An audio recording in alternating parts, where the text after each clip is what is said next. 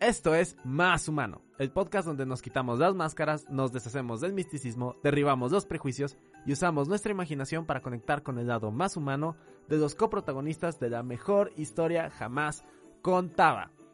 Y voy a asumir que vienes del episodio anterior porque prometí la semana pasada que iba a subir dos episodios seguidos. Así que eh, no voy a dar una introducción ni recuento del episodio anterior porque bueno, asumiré que ya lo escuchaste y por eso estás en esta parte. Si no lo escuchaste, regresa al episodio anterior, está muy bueno, estamos introduciendo, en el episodio anterior se introduce todo este suceso del diluvio y en el episodio número 9 vamos a platicar acerca del hijo mayor de Noé.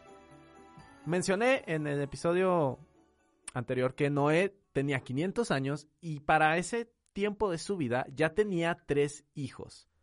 A Shem, a Cam y a Jafet. El mayor era Sem, Shem o Sem. depende de la pronunciación, depende del idioma, depende de la también la versión que tengas de tu Biblia. Y para el momento en el que su papá su padre recibe el llamado, recibe eh, la misión, el encargo de parte de Dios de construir el arca, de construir este gran bote. Sem ya estaba casado, ya tenía a su esposa, de hecho los tres ya tenían a sus esposas y no tenían hijos, ¿ok? la Biblia mm, omite a los hijos porque pues bueno, no existían, ¿sí?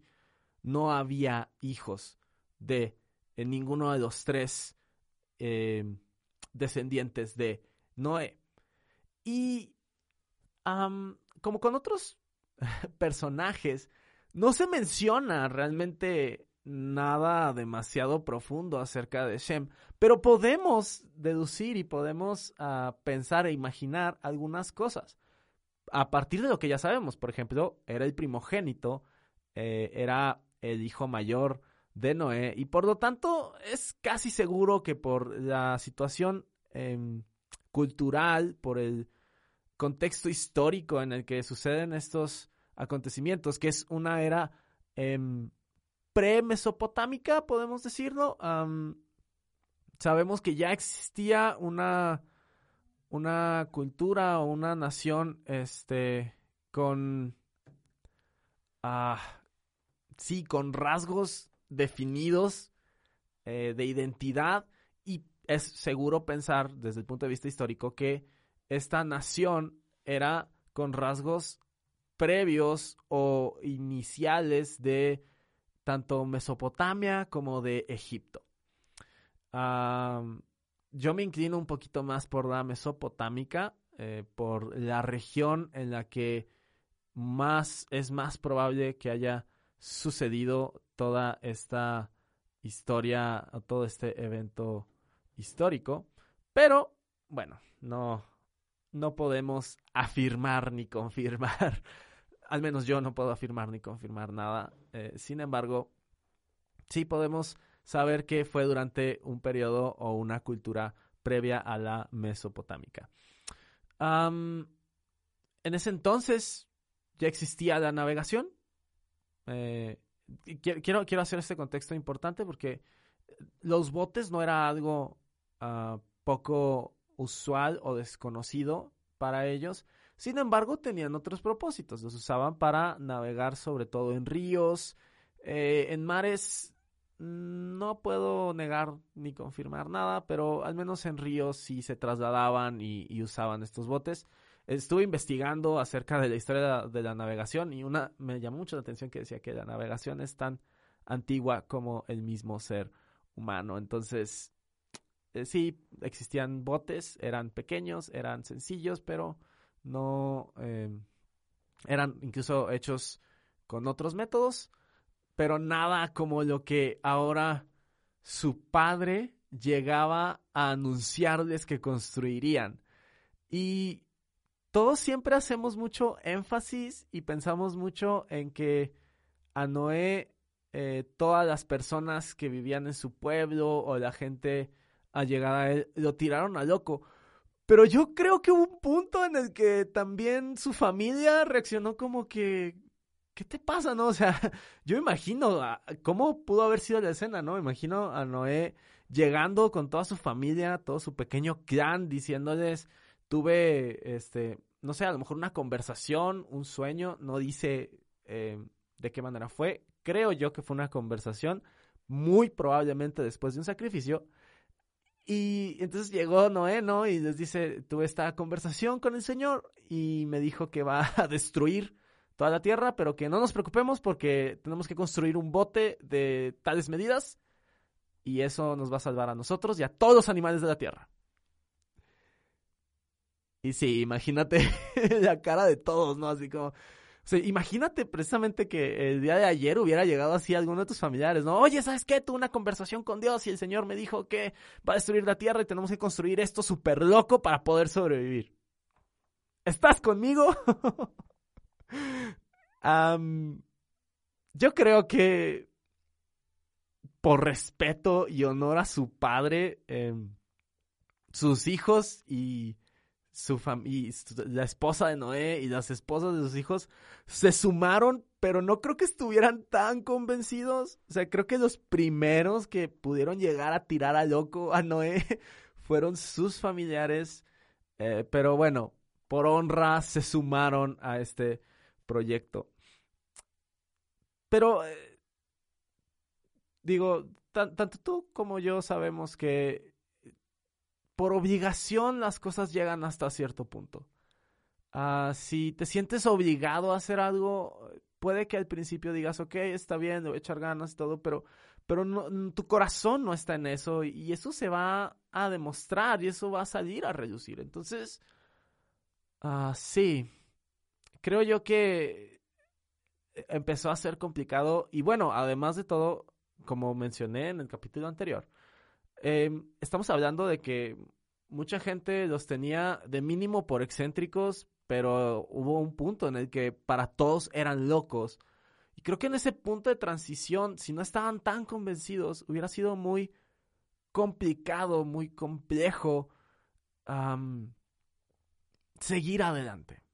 ¿sí? Eh, unirse a esto. Y, y es por esto que, pensando y reflexionando un poco al respecto, creo yo, esto es, de nuevo, esto es imaginación, esto lo estoy ah, imaginando, no se me hace tan alocado, pero no lo menciona así la Biblia, no lo dice eh, explícitamente, ni siquiera lo dice implícitamente, esto es eh, imaginación mía. Creo yo que, que debió llegar un punto en el que tanto Shem como Cam como Jafet ah, debieron tener alguna especie de conversación o convicción de parte de Dios.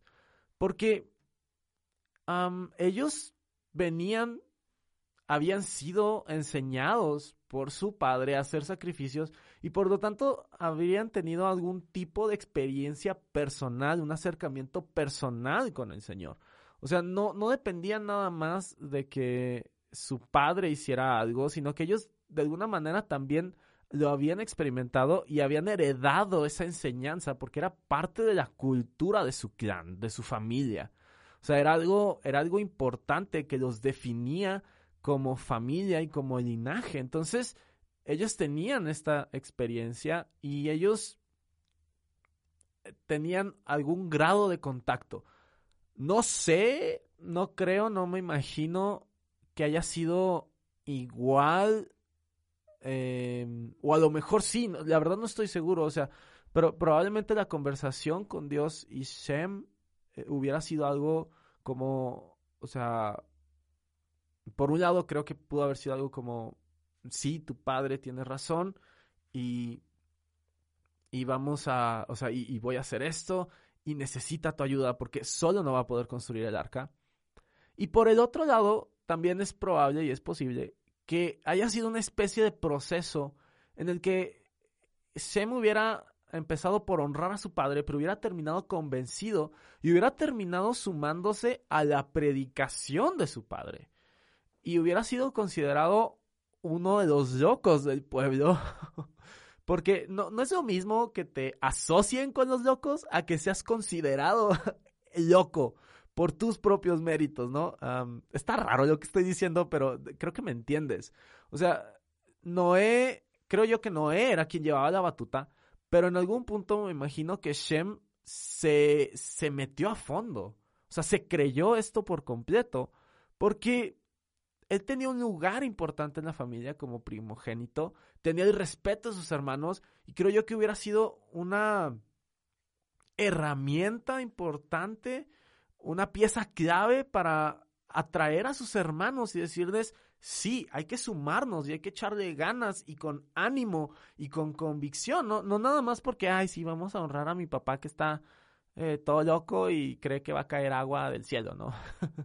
o sea, puede ser que esa haya sido su reacción inicial porque, de nuevo, o sea, no, no porque hayan sido menos espirituales, simple y sencillamente el contexto histórico no estaba, la situación en general no estaba a favor de Noé para creer y decir, oh, sí, tiene razón, ¿verdad?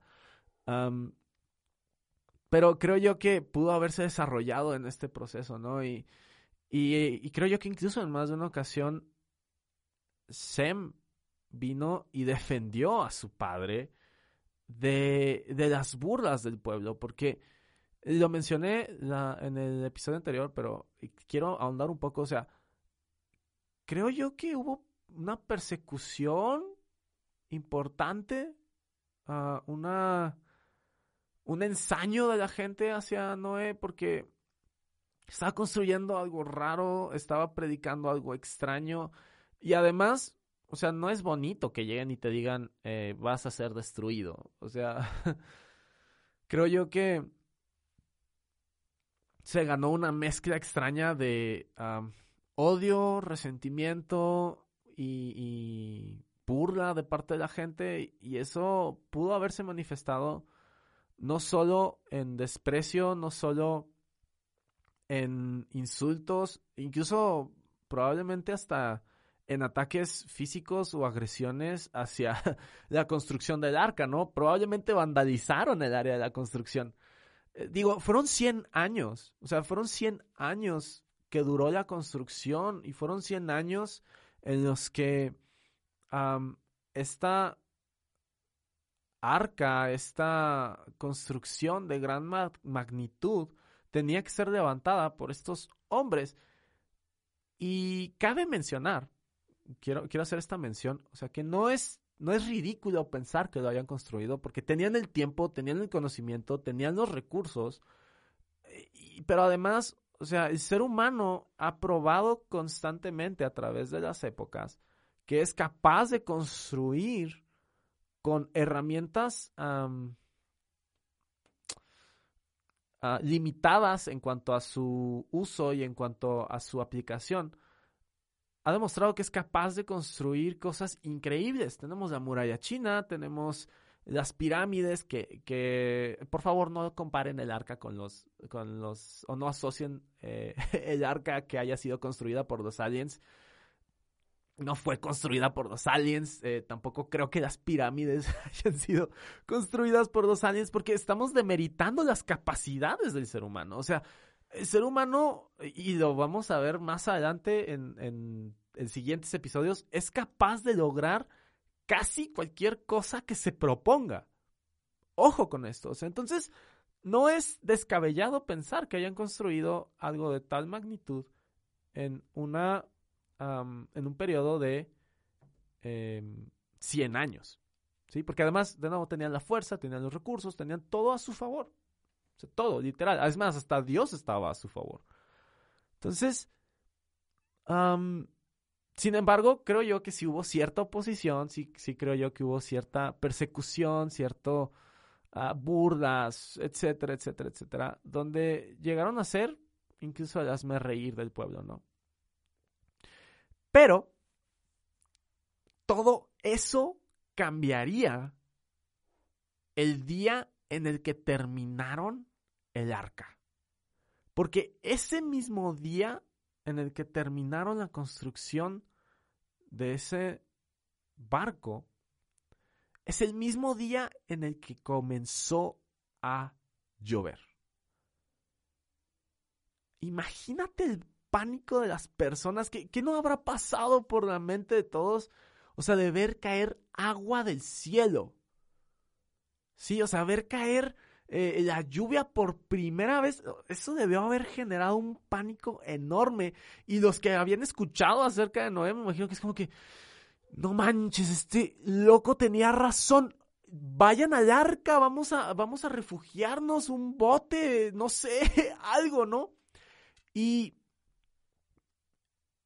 y es complicado porque hay un fenómeno que sucede que, muchas veces es omitido este detalle, que curiosamente quien no lo omitió fue la película de Noé del 2013, me parece.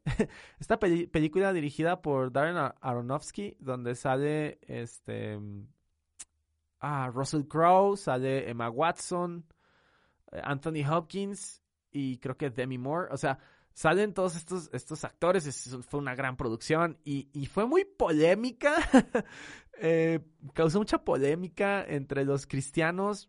no, no, no creo que haya sido una mala película en el sentido de producción y en cuanto al entretenimiento, está interesante.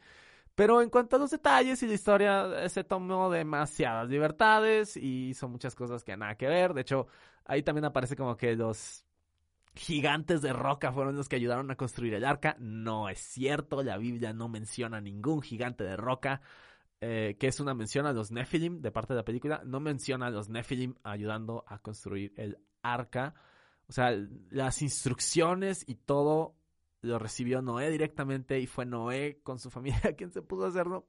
Pero lo que sí retrató eh, fidedignamente esta película eh, fue la escena en la que comienza el diluvio, porque si, prestas atención a la película ves que hay, está cayendo de lluvia, pero también ves que empiezan a brotar chorros y menciona eh, Génesis que las aguas del abismo se soltaron también. O sea, sí brotaba agua del piso y eso eh, provocaba que kilos, toneladas de, de lodo y agua eh, se, se, revolcara y que aplastara a seres humanos, a seres vivos también, a grandes presiones, que es lo que hacía posible la fosilización.